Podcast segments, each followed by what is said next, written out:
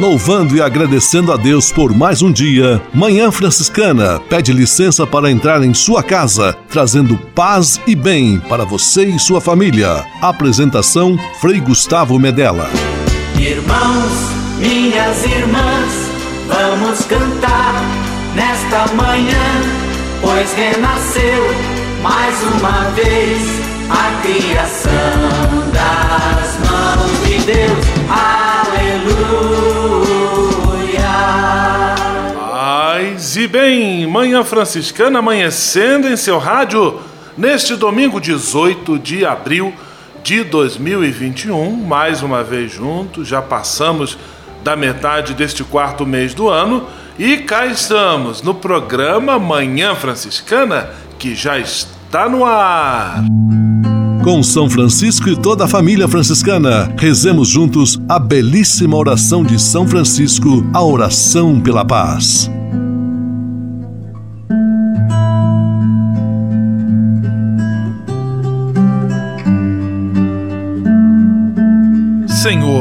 Fazei-me instrumento de vossa paz.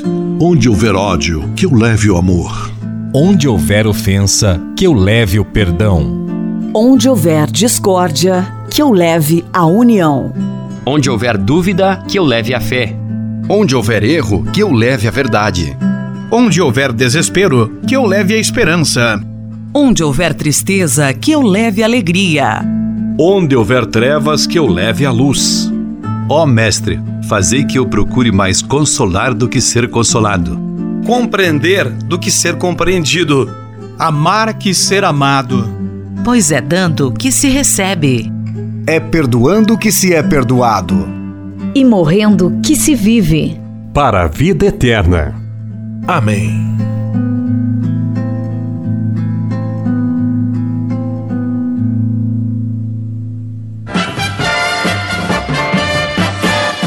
Manhã Franciscana. O melhor da música para você. Na Manhã Franciscana, Valmir Alencar, ao partir do pão.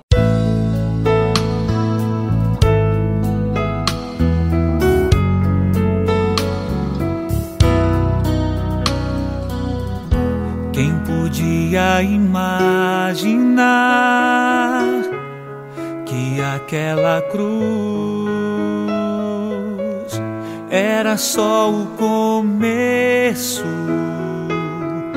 de uma história de amor. Comentavam com grande dor tudo que se passou e jamais esperavam encontrar o Senhor. Aconteceu sem mesmo esperar, ele apareceu em meio aos discípulos a caminhar. Falava de amor e o som de sua voz abrasava os seus corações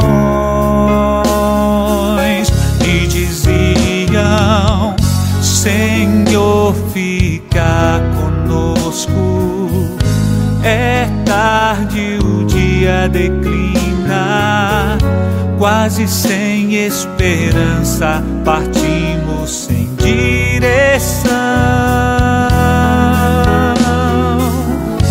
Mas ao redor da mesa se abriram os nossos olhos, te reconhecemos ao partir do pão. Já não chore Jerusalém, alegria voltou. Teu Senhor está vivo ressuscitou.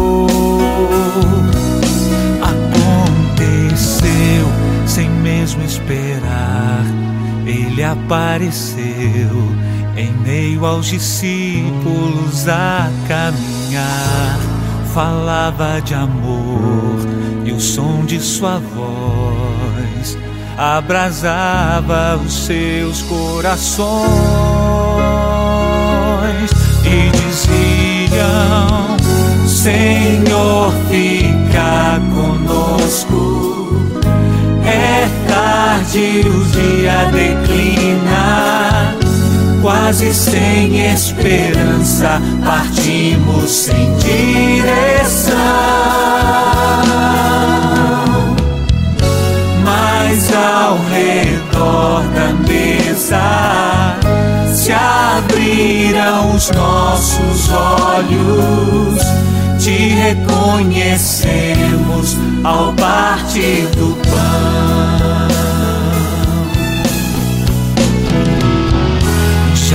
Chore Jerusalém.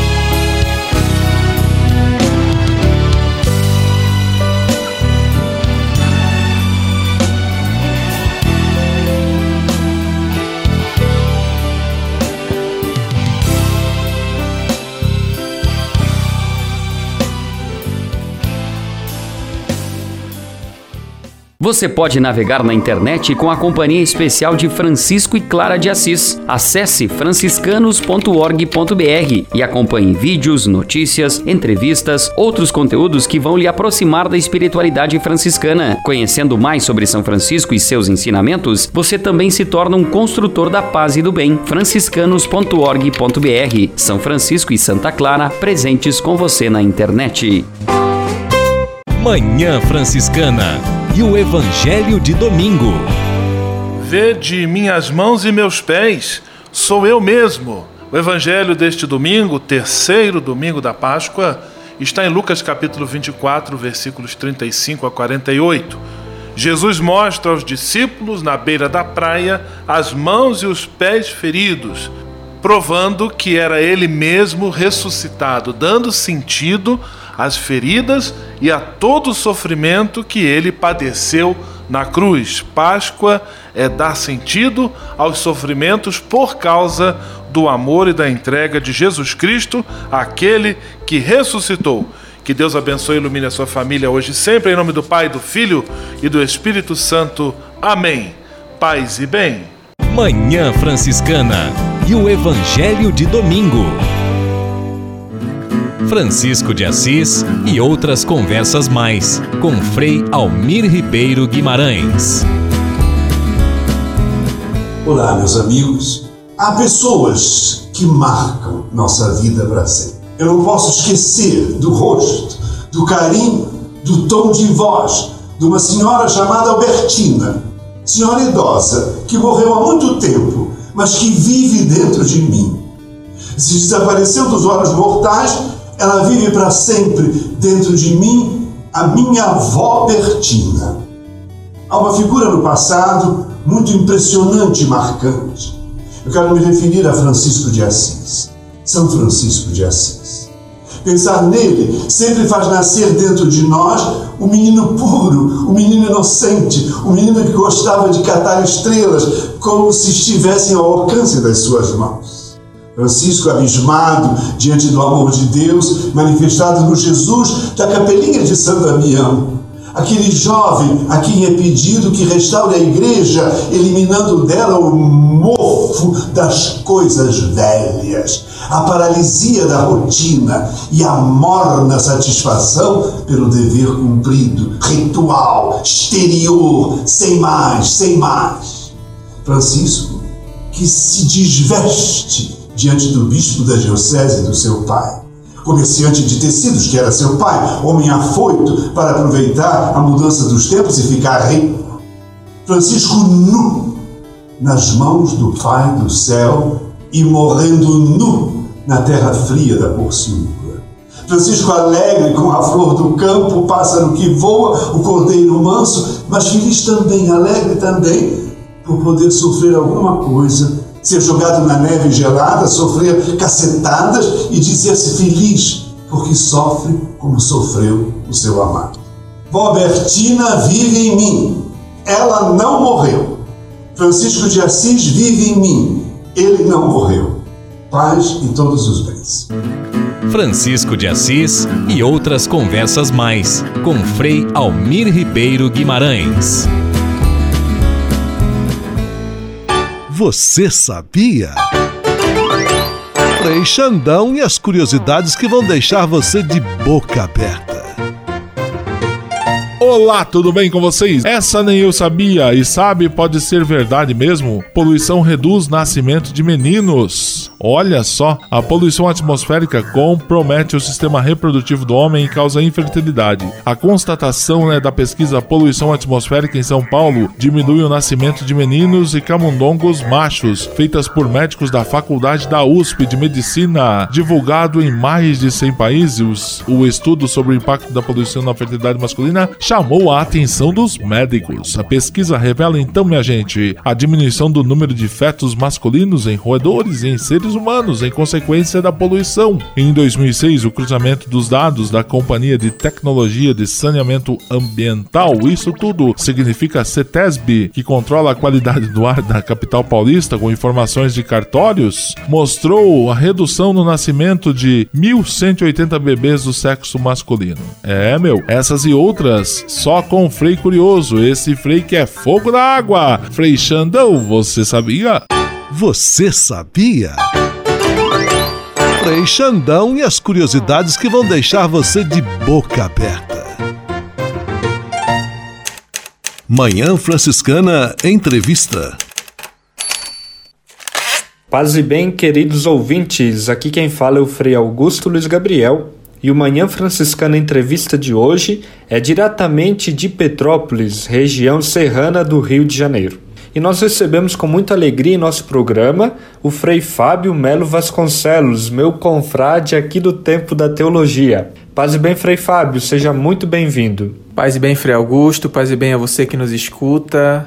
Agradeço o convite, o que pudermos partilhar, estamos aí. Seja muito bem-vindo, Frei. No programa de hoje, nós vamos falar sobre arte, sobre evangelizar através da arte. Mas antes, Explica pra gente, Frei Fábio, o que é arte? O que é a beleza? É, então, Frei, quando a gente escuta esses termos ou ouvir falar sobre beleza, arte, a gente já deve ter escutado diversas vezes isso, inclusive estudado na escola ou em algum outro curso de especialização. A gente percebe que a arte é algo para se viver, para se experimentar. Cada um tem um contato diferente com a arte. É uma força que nos toma e nos arranca do normal, do nosso cotidiano né? A beleza é, é uma definição tanto que particular. Várias correntes de pensamento vão ter uma noção de beleza ou vão poder dar uma conceituação. Tem especialistas, filósofos que já discorreram sobre isso. Acredito que existe uma força que dota as coisas de beleza, é uma força maior que a gente, né? E ela não está apenas na conquista feita pelo nosso esforço, de cada um, de cada uma, da técnica ou na construção harmônica. É uma beleza que supera isso, supera o que a nossa visão poderia dizer é, que é harmônico, que é que está bem estruturado, né? A beleza perpassa tudo isso. Muito bem, Frei. Está conversando conosco Frei Fábio Melo Vasconcelos, ele que vem lá de Santarém do Pará. Frei, e como é possível evangelizar através da arte? Então, o evangelho, é, a boa notícia em si mesmo é arte. É uma bela notícia, né? uma boa, bela notícia para nós. Então, a criação revela e comunica o seu autor. Né? São páginas vivas, de viva expressão entre nós. A Bíblia está repleta de citações que nos falam sobre isso, né? Os céus cantam a glória do Senhor. É a realidade palpável que narra a glória sem fim do seu Criador. Muitos exemplos artísticos estão na Bíblia, né? Muitas formas literárias, muitas inspirações para diversas gerações e autores de diversos campos da arte. É, a arte permeia o nosso viver e afaga os nossos sonhos, as nossas utopias. Nisso, a evangelização e a arte se encontram, nesse nosso sonho do reino de Deus, nessa nossa construção de um mundo melhor que a gente quer fazer. Por isso, as expressões metafóricas, metasensíveis, tem muito a ver com o campo da arte e com o campo da, da nossa fé. As expressões poéticas, tudo isso se expressa na nossa busca de partilhar a dimensão transcendente, né, que nos supera, é, que vai além da nossa humanidade, né? Então, tudo isso eu acho que tem a ver e nos possibilita um diálogo entre evangelização e arte. Nós estamos conversando sobre evangelização através da arte. E agora eu gostaria de saber mais, Frei, como é que você despertou esse dom? Fez algum curso específico? Conta pra gente. Bem, eu acho que não foi nem tanto eu que me despertei para esse dom, ou esse dom que despertou em mim, ou as pessoas que me despertaram para esse dom.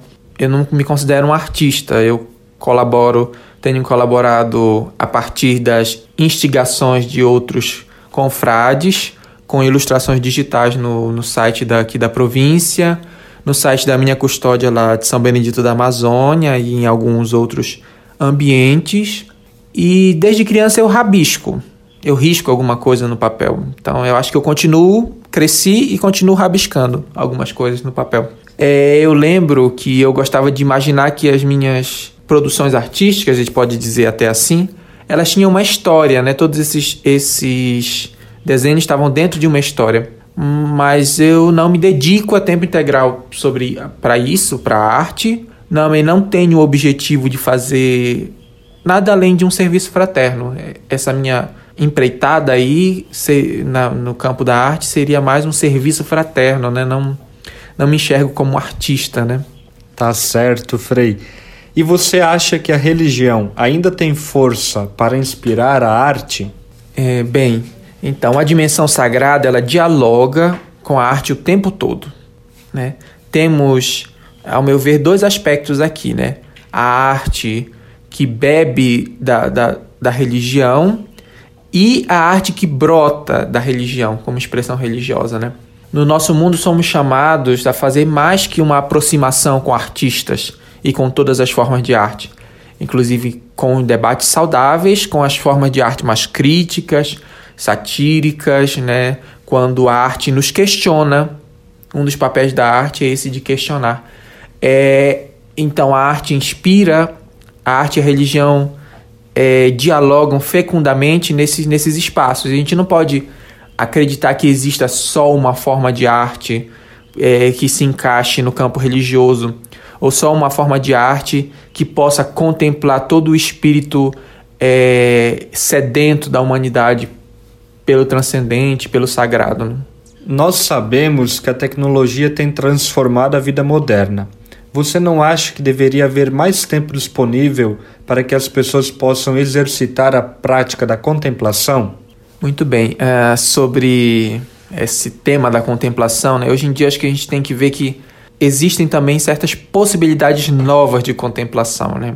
Então, não querendo abdicar das tradicionais formas de contemplação, né? Mas nós vivemos um mundo de mudança, de transformação. Então a tecnologia possibilita também certa forma de contemplação, que não é a forma total. Ela é um panorama que não exclui os demais modos. É, o problema está em absolutizar os meios ou restringir também a contemplação a um plano monolítico. Só existe uma forma de se contemplar. Ou apenas as formas tradicionais de contemplação são válidas, né? Hoje podemos conhecer obras distantes e artistas que provavelmente não conheceríamos. Existem páginas exclusivas sobre teologia e arte, acervos completos de museus, artistas. Então devemos aprender também que existem essas novas formas de contemplação, né? Fazer silêncio diante de um, de um quadro que você pode estar contemplando pelo, pela tela do computador. É, não podemos excluir também esses diferentes contextos, né? a arte é, é uma beleza que cria comunhão, né? Então a gente tem que sempre crescer nesse espírito de diálogo, né? De criar comunhão em todas as redes, em todas as formas. Antes de continuar nossa entrevista, vamos de música boa. Com vocês, Tempo e Artista de Chico Buarque. Nós logo voltamos com a nossa entrevista.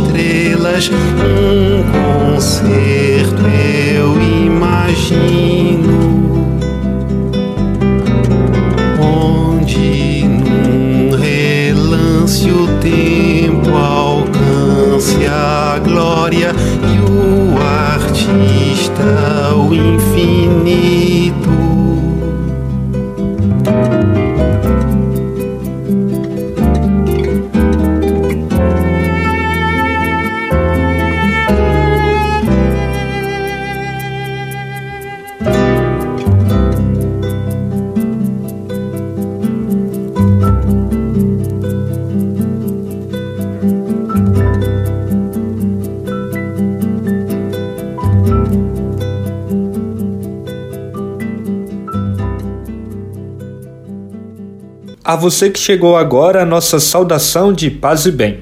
No programa de hoje, nossa Manhã Franciscana Entrevista é diretamente de Petrópolis e nós estamos falando sobre evangelização através da arte com o franciscano Frei Fábio Melo Vasconcelos. Frei Fábio, Papa Francisco afirma que a arte une Deus, o homem e a criação em uma única sinfonia. Como você vê isso? Então, Frei Augusto, antes da gente adentrar mais nessa, nessa afirmação, vamos ver quem que afirma isso, né? É, o Papa Francisco tem se mostrado muito sensível às artes. Ele cita em seus documentos poetas latino-americanos, os nossos poetas da Amazônia, principalmente na, na na Carta Querida Amazônia. Cita na Fratelli Tutti a música de Vinícius de Moraes, ele escreve, escreveu agora recentemente em homenagem a Dante Alighieri, recorda peças teatrais, filmes, tudo isso é fantástico, eu acho que é inspirador na, na figura dele. E o objetivo comum da arte e da religião é essa força que une. É o simbolismo, é a atribuição de sentido. Então, aquilo que foi criado é tomado como forma para exprimir o indizível, para falar do seu Criador. É essa estreita união de Deus que sopra, que inspira o ser humano, é a mesma força, é a mesma é, potência que, que conduz os artistas. Acho que isso que é, é muito bonito, né? Muito bem, Frei. E vem cá, existe alguma diferença entre arte sacra e arte religiosa? Você pode explicar para gente? Pois bem, é, arte com conteúdo religioso pode haver aí de monte, né? Ou como a gente já falou até há pouco, arte que se inspira na religião, que dialoga, que capta temas da religião, por exemplo, um tema como Santa Ceia, um tema como o tema do, dos evangelhos, pode ser retratado por artistas inúmeros e com diversas intenções ou que perpassam, que passam, transmitem diversas intenções. Agora, conceder o status de arte sacra requer muito mais profundidade. Uma arte é com intenção, com função dentro de um rito sagrado, né? Se percebe é, o que é uma arte sagrada logo que se vê. É essa arte a serviço né, da, do divino. Então, aqui eu pontuo também voltando a comentar um pouco do meu trabalho, que é uma arte religiosa. Então, não se encaixaria sequer no patamar de arte sacra. Então, é, seria um pouco essa distinção. E acho que cada um de nós sabe fazer uma distinção entre o que é uma arte sacra e o que é arte religiosa. Para um artista franciscano, qual é o tempero para uma boa receita? É, eu acho que não tem uma receita pronta, né? Não tem uma fórmula mágica.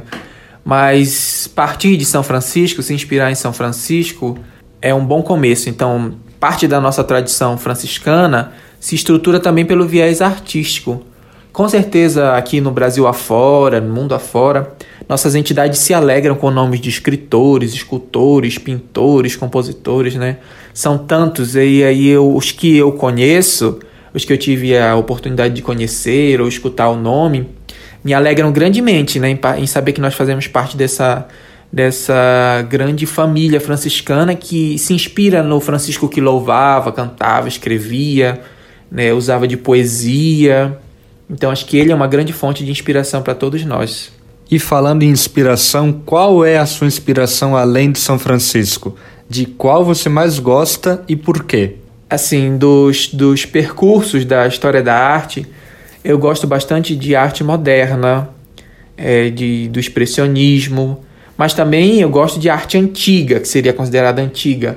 É arte das nossas culturas tradicionais, né, de, dos elementos culturais da América Latina, da Amazônia, isso tudo é muito fascinante. É, eu gosto muito de grafismo, grafismo indígena, uh, de pintores que retratam cenas do Evangelho como acontecendo aqui nos nossos ambientes, né? Uh, nisso, o, o pintor sacro Cláudio Pastro é uma grande referência. Acho que para todo, todo mundo que mexe com arte e religião no Brasil tem, tem no, na figura do, do Cláudio Pastro, que está nas nossas memórias, uma grande referência. Uh, também as pinturas das igrejas do Araguaia, feito pelo Maximino Cerezo Barredo, é, também são pinturas fantásticas que expressam de fato uma boa notícia encarnada no, no chão do nosso Brasil, da nossa América Latina. E também teriam outros, outros artistas fora desse campo religioso, mas acho que essas duas influências são bem, bem fortes assim no que eu gosto de observar e de me inspirar. Muito bem, Frei. Nosso muito obrigado pela sua entrevista. Infelizmente, nossa entrevista está chegando ao fim e nós queremos te agradecer pela sua participação em nosso programa. Seja sempre muito bem-vindo. É, Frei Augusto e os ouvintes, eu que agradeço a oportunidade e no que precisar estamos aí. Abraços fraternos, paz e bem. Nós que agradecemos, Frei Fábio. E você que nos ouve, caso queira conhecer as ilustrações do Frei Fábio, pode acessar o nosso portal franciscanos.org.br e lá semanalmente Frei Fábio publica suas ilustrações. Um abraço, paz e bem e até a próxima. Manhã Franciscana Entrevista. Vamos, vamos viver como irmãos. Conexão Fraterna. Francisco e Clara ensinam que todos somos irmãos. Vamos viver como irmãos. Vamos viver. Olá, ouvintes do podcast do Conexão Fraterna, Paz e Bem. Aqui é o Richard Ferrari, jovem da cidade de Rodeio, e no episódio de hoje vamos conversar com Cláudio Correa, da comunidade da Rocinha, no Rio de Janeiro. Aproveitando para mandar um abraço para todos desta linda comunidade que acompanham o nosso trabalho. Cláudio é o convidado de hoje para falar sobre o Ministério da Música da Rocinha, um trabalho muito bacana. Antes de mais nada, muito obrigado pela sua participação. Para começar, se apresente. Seja bem-vindo. Meu nome é Cláudio, trabalho na paróquia Nossa Senhora da Boa Viagem, com música e como catequista.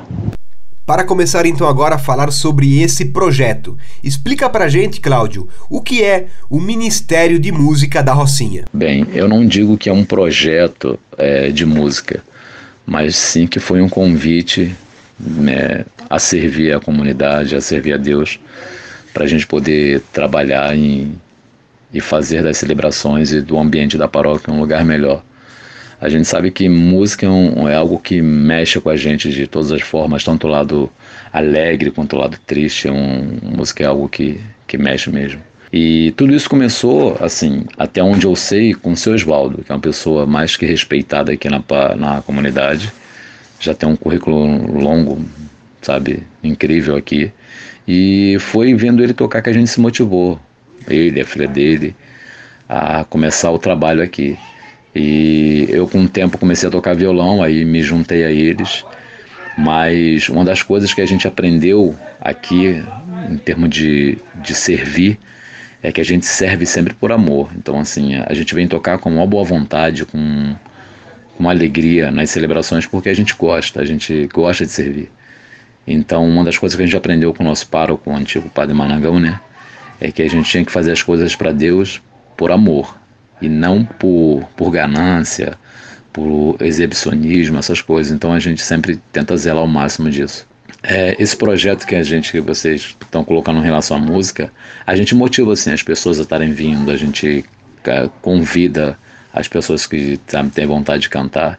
E desde então a gente vem trabalhando para poder fazer a comunidade algo melhor. A música ela ela mexe sim, ela fala por si própria com as pessoas e às vezes a gente se sente tão ruim e às vezes a gente consegue ouvir um, uma canção e isso ali mexe com a gente, mexe de uma forma que alegra o nosso dia e nos faz acreditar mais que tudo é possível quando a gente acredita e tem fé naquele lá de cima. E como foi que esse projeto começou aí na comunidade? Então, o projeto musical, né, musicalmente falando, é o seu Oswaldo começou com com as pessoas, com coro e tudo.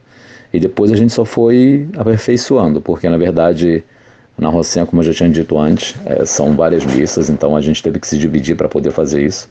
E a gente começou a formar equipes. Então, o Oswaldo, depois de muito tempo tocando em muitas missas, ele se dedicou a uma missa só, que foi às 7 horas da manhã. E depois eu comecei a assumir as outras. E hoje em dia eu assumo sozinho com o Felipe, né? Que é um menino que toca comigo, meu afiliado. E ele toca em duas missas no domingo à noite, eu toco em duas missas no domingo de manhã e a do sábado. Então, assim, a gente se divide para a gente poder fazer o máximo. Então, quando tem retiro, a gente junta todo mundo. Quando tem missa festiva, a gente junta todo mundo. E tenta, tenta sempre trabalhar em harmonia para poder fazer a celebração algo bem bem mais mágico, né? Modo de dizer. Para quem já esteve aí sabe que a comunidade é bem unida nessas questões que envolvem a igreja. Eu mesmo estive aí nas missões da Juventude Franciscana em 2019 e pude presenciar como que a comunidade é unida nesta questão da igreja. Então agora conta pra gente como que é para a comunidade ter aí um ministério de música inspirado no carisma franciscano. A nossa história aqui é muito arquidiocesano porque eu, eu fiquei com pároco aqui durante 20 e poucos anos, né, o Padre Manangão, então foi uma coisa de, sabe, de dele fazer muita história aqui. E depois os franciscanos chegaram e a gente começou a se adaptar muito a eles, mas tem muita música legal e as pessoas gostam muito, sabe, assim, tem uma motivação, uma inspiração. E as pessoas estão começando a se adaptar a essa, essa nova forma de, de entender as músicas franciscanas, de apreciar as músicas franciscanas, os momentos franciscanos. E tem momentos muito bonitos, sabe? É, o modo de celebrar. O Frei Sandro é uma pessoa, sabe, exemplar, que, sabe, motivou muito a gente a trabalhar com a música franciscana. Teve paciência, carinho, atenção. Então, foi uma coisa que motivou muita gente. E uma das coisas que a gente tenta passar para a comunidade é a beleza dessa música. A gente tenta trabalhar ao máximo para poder fazer com que eles compreendam da mesma forma que a gente também está absorvendo tudo isso, né? E recebendo esse, essa música franciscana de uma forma, desse carisma franciscano, que a gente também está começando a, compreender mais agora. E eu acredito que é uma grande responsabilidade, mas uma responsabilidade boa é estar à frente ou ajudar ser uma das pessoas que atuam nesse projeto. E você, Cláudio, como você se sente sendo um dos promotores desse serviço? É, o tocar nas celebrações, sabe, crisma, hum, primeira Eucaristia, batizados, é, retiros, tudo, é, é algo que já está na gente, sabe? Eu gosto muito disso. E sempre que tem a gente está indo, eles convidam a gente está indo, todo retiro a gente está indo. E, e assim, eu me sinto bem, assim, eu me sinto muito realizado em poder estar tá ajudando as pessoas, em poder estar tá transmitindo a música para que elas possam se sentir melhores, sabe? Que elas possam compreender esse amor de Deus melhor. E assim, eu me sinto muito realizado por tudo que a gente faz, pelo trabalho, pela paciência, às vezes é muito estressante. Lidar com músico é bem complicado, porque cada um tem a sua opinião, o seu jeito de tocar. Mas a gente sempre chega num consenso do que é o melhor. E a gente trabalha sempre com o pensamento de que tudo vai ser bom, tudo vai ser vai seguir bem. E assim, a ideia é que a gente sempre faça isso, que as pessoas sintam esse calor, essa energia toda que a gente tenta passar. E a, a ideia é que a gente passe para todas as pessoas que elas possam sentir esse amor todo que a gente tenta transmitir de Deus. Neste Ministério de Música, acredito que também aconteceram muitas histórias dentro do grupo que participa. Você tem alguma experiência marcante que queira compartilhar conosco? Bem, é, eu acredito que uma experiência marcante que eu tenha participado foi na missão franciscana que teve aqui, acho que um ou dois anos atrás, quando veio jovens do, do Brasil, né? A maioria do, Brasil veio para cá e a gente se reuniu aqui na Rocinha. E teve uma celebração na praia que a gente tocou e depois a gente subiu numa carreata só, né? Com um monte de jovens subindo na Rocinha aqui para poder chegar na paróquia. Foi um dos momentos muito marcantes porque a gente viu a juventude em peso, em peso é, pela igreja, por Cristo. Então foi um negócio muito marcante mesmo. Olha só, Cláudio, o papo tá muito bacana, mas agora, para finalizar com chave de ouro, eu gostaria de pedir para você deixar uma mensagem para todos que nos ouvem, em especial aos nossos jovens. Bem, a mensagem que eu tenho para deixar para os músicos, para quem trabalha com música, para quem trabalha com, com jovens, sabe, com pessoas também já mais de idade, é que a depressão é algo que maltrata muito o ser humano em si ela ele destrói mesmo. E eu falo para você que quanto mais você trabalhar música com essas pessoas, você vai começar a motivar muito, vai pensar, fazer ela pensar diferente, vai fazer ela acreditar. É, nunca desista da música, nunca, porque é, é, a música é vida. E essa vida que a gente quer transmitir na música, a gente transmite já voltado para Deus. Então Deus ele vai transmitir com a música uma mensagem inspiradora para as pessoas que se sentem mal, que se sentem naquele momento de, sabe, desespero. E eu vejo muito isso quando a gente tem missa de sétimo dia, quando as pessoas estão muito para baixo e que a gente tenta passar, uma, sabe, uma música que conforte o coração das pessoas. Nesse momento de pandemia, a gente passou por muitos momentos assim. E hoje em dia a gente tem que celebrar a vida de qualquer jeito, de qualquer jeito, porque a morte bate à nossa porta toda hora e a gente tem medo de perder as pessoas que a gente ama tanto. Então, com a música você consegue transmitir muita alegria. Você consegue transmitir uma mensagem de, de amor, sabe, de carinho, de atenção e até mesmo de acolhimento. O acolhimento é uma coisa fundamental. Acolha as pessoas com a música. Chame elas para vir, sabe? Chame elas para virem. Busque em cada momento delas elas se sentirem à vontade porque as pessoas às vezes têm timidez e escondem um talento muito belo, que é o cantar, que é o se dedicar à música. Então, assim, é, músicos, espalhem esse amor musical nas paróquias, nas capelas, em todo lugar que vocês puderem, porque as pessoas necessitam. E isso é vida, tanto para mim quanto para todos nós, para você músico, para mim músico, para todos nós. Transmita isso para sua paróquia, para as pessoas que estão à sua volta. Que a música ela consegue movimentar o seu coração de uma forma que você não tem ideia.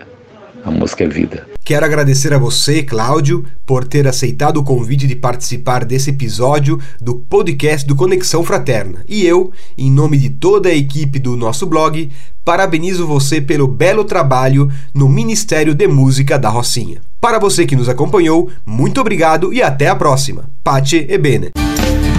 Vamos, vamos viver como irmãos. Conexão Fraterna. Francisco e Clara ensinam que todos somos irmãos. Vamos viver como irmãos. Vamos viver.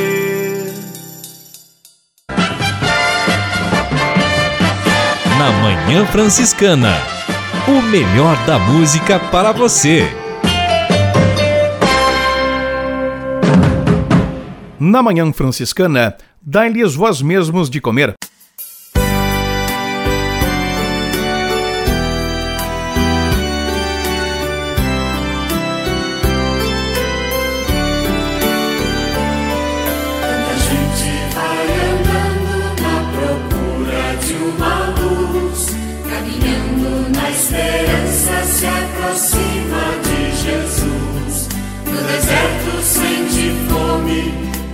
Senhor tem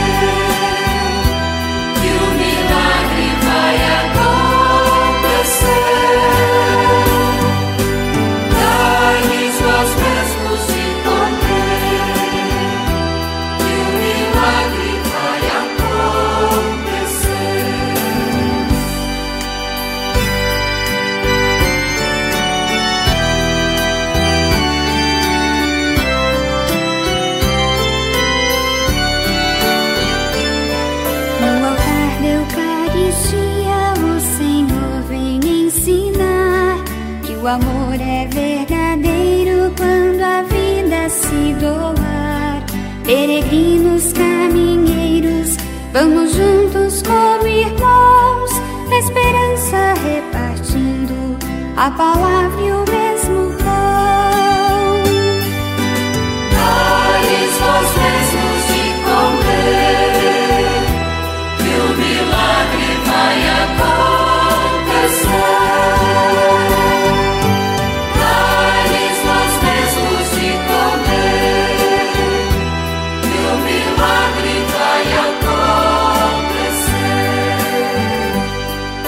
nos fez a sua imagem, por amor acreditou. Deu-nos vida e liberdade, tantos dons nos confiou. Responsáveis pelo mundo, para a vida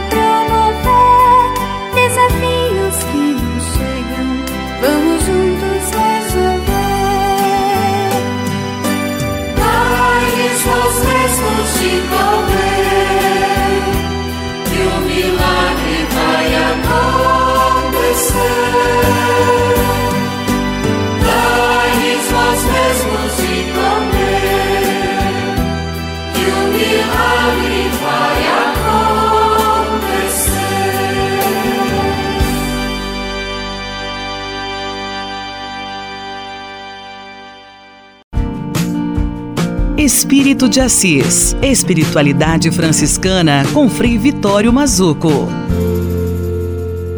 Minhas amigas, meus amigos, vamos falar então de alguns critérios também da espiritualidade. O critério histórico cronológico. A espiritualidade segundo um período, por exemplo, paleocristão, a espiritualidade do período bíblico, do período apostólico, do período patrístico dos cinco primeiros séculos da igreja, a espiritualidade presente no barroco, uma espiritualidade pós-conciliar e hoje podemos falar de uma espiritualidade pós-moderna. Também existe o critério segundo os grandes fundadores e fundadoras, por exemplo, Basílio, Bento, São João da Cruz, Dom Bosco, Maria Teresa de Calcutá, Santa Teresa d'Ávila e e por aí vai.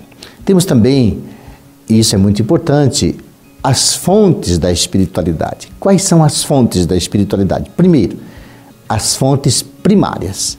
As fontes primárias da espiritualidade são a Sagrada Escritura, portanto, a Bíblia, a liturgia, o magistério da igreja com seus documentos, as regras de vida das ordens, congregações e institutos, a patrística das fontes que vêm dos primeiros séculos da igreja. Segundo, as fontes secundárias, a espiritualidade presente na literatura espiritual, de obras edificantes, obras e autores que escrevem sobre espiritualidade. Terceiro, as fontes fatuais, que vêm da tradição oral, fatos eh, da vida, devoções, observâncias, manifestações artísticas, religiosas, a iconografia. Mas a maior fonte de espiritualidade é a vida. Paz e bem.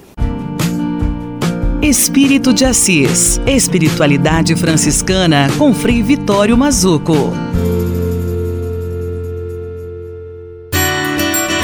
A casa é nossa. Dicas de cuidado com o meio ambiente. Olá, Frei Gustavo, meu confrade querido, minha irmã, meu irmão rádio ouvinte, é com alegria que eu vos falo nesse momento. Nós estamos em abril, mês dos povos indígenas. Que alegria, né? Porque nós pensarmos um pouco nosso país como conjunto de povos é muito especial. Quase nunca a gente para para pensar nisso, né? Nós estamos aqui em um país chamado Brasil que tem diversos povos, né? Com línguas, tradições, economia, uma forma de lidar tão especial. E sobre essa riqueza que eu queria falar com vocês um pouco. Um dessas grandes riquezas, uma dessas grandes riquezas que nós temos com os povos indígenas é pensar a relação que a gente tem com o meio ambiente. Quase sempre a gente pensa o meio ambiente é, e a nossa relação com ele, com a natureza, na ideia de que a gente vai preservar o meio ambiente para que os nossos filhos, os filhos dos nossos filhos, ou seja, as pessoas que virão após nós, possam ter uma vida digna. E a gente tenta colocar para eles a capacidade de usufruir do meio ambiente tal qual nós usufruímos hoje. E não é bem assim que os povos indígenas pensam as coisas. Existe uma profunda relação dos povos indígenas com o meio ambiente, a tal ponto de eles identificarem a sua vida junto à vida do meio ambiente. Por exemplo, um rio. Né? Eles não têm a mesma relação que nós temos. Se um rio seca aqui para gente, a gente pensa uma engenharia para buscar o rio, outro rio, outra água. Né? Se nos acaba a energia, a gente vai lá e faz um alagamento, constrói uma usina. A gente não pensa o meio ambiente no cuidado com ele mesmo. A gente pensa o meio ambiente enquanto recurso para usufruir dos nossos, nossos desejos. E isso é muito, muito diferente do que os povos indígenas pensam. E também nos coloca em xeque. Será que nós devemos de fato agir assim? Usufruir do meio ambiente de forma tão voraz? Então fica a reflexão hoje. Três pontinhos para gente. O meio ambiente ele é só um recurso meu.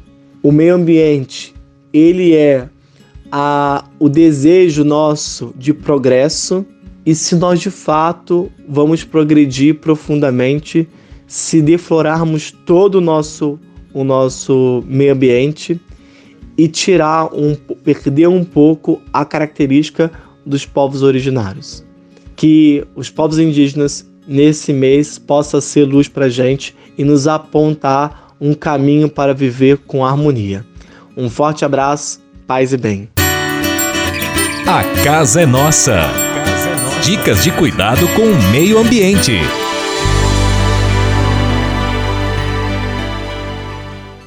E se de nós depender, nossa família vai ser mais uma família feliz. Uma família feliz. Minuto Família. Moraes Rodrigues tratando de um assunto muito importante. Hoje vamos falar um pouco sobre o assunto que está no topo da lista dos motivos de muitas discussões dentro da família: o dinheiro. Para início de conversa, cito o livro do Eclesiastes 7,12, que afirma que dinheiro é para a proteção. Então, se o dinheiro é para proteger, por que então gera tantas discussões? Entendo que os casais não estão sabendo colocar o dinheiro no seu devido lugar. Em outras palavras, estão deixando que ele ocupe uma posição de destaque dentro da família. Devemos nos servir do dinheiro e não sermos servos dele. O dinheiro, ao contrário do que muitos pensam, pode até fortalecer os laços de família. Mas como isso? Quando os membros da família confiam uns, uns nos outros. Quando há clareza e honestidade no tocante às finanças, as discussões terminam. O preto no branco deve ser a regra básica para ninguém sair prejudicado. Há casais que definem qual é a obrigação de cada um. Assim, estipuladas as regras, evitam-se as discussões. Uma fórmula que vem dando certo nas famílias é a de abrir as contas da casa e mostrar para todas as entradas e saídas, os gastos fixos, extraordinários e tudo, porque muitas discussões desnecessárias nascem da falta de conhecimento da saúde financeira das famílias. Abra o jogo entre pais e filhos. Também nesse campo financeiro é importante e evitem brigas por causa de dinheiro. Nós ainda vamos falar sobre esse assunto, pois isso te interessa muito, viu? E se de nós depender, nossa família vai ser mais uma família feliz. Uma família feliz. Minuto Família. Moraes Rodrigues tratando de um assunto muito importante. Na Manhã Franciscana. O melhor da música para você. Na Manhã Franciscana, bendito seja ó Rei da Glória.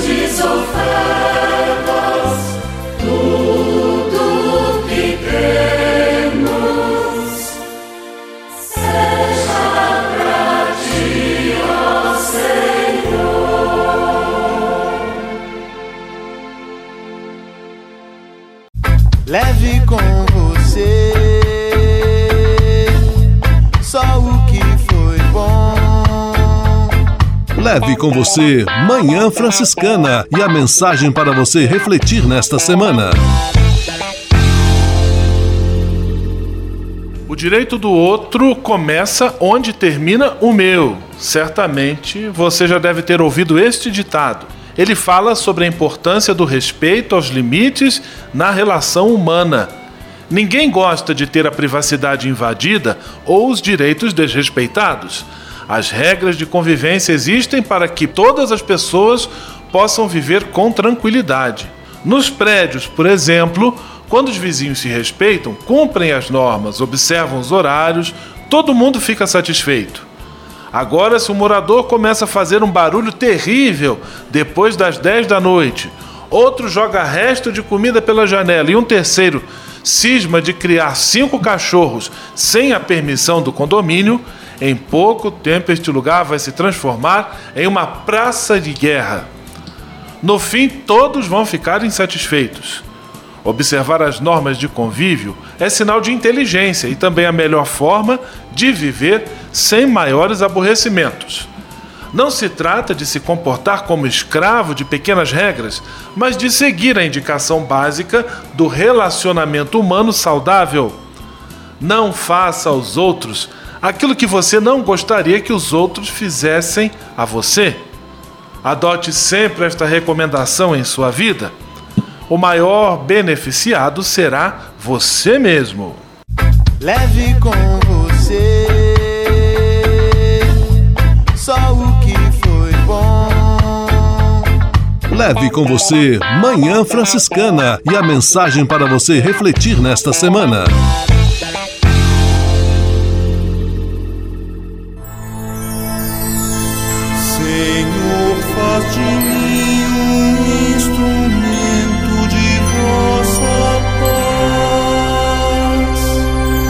Oração final e bênção franciscana. Senhor, Deus de bondade, muito obrigado pelo ar que respiro, pelo alimento à minha mesa, pelas pessoas que amo.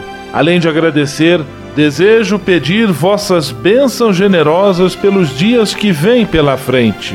Abençoai e protegei os doentes, os desempregados, e não deixeis faltar pão na mesa de nenhum de vossos filhos e filhas. Habitai sempre meu coração e tornai-me solidário com meus irmãos e irmãs, especialmente aqueles que vêm ao meu encontro necessitados de auxílio e proteção. Olhai com especial atenção pelas crianças, pelos jovens e pelos idosos. Por intercessão de São Francisco de Assis, derramai vossas bênçãos sobre as pessoas, os animais, toda a natureza e cada um dos bens da criação.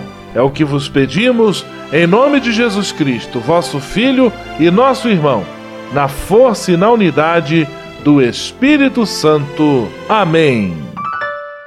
O Senhor vos abençoe e vos guarde. O Senhor vos mostre a sua face e se compadeça de vós. O Senhor volte para vós o seu olhar e vos dê a paz.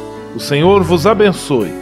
Em nome do Pai, do Filho e do Espírito Santo. Amém.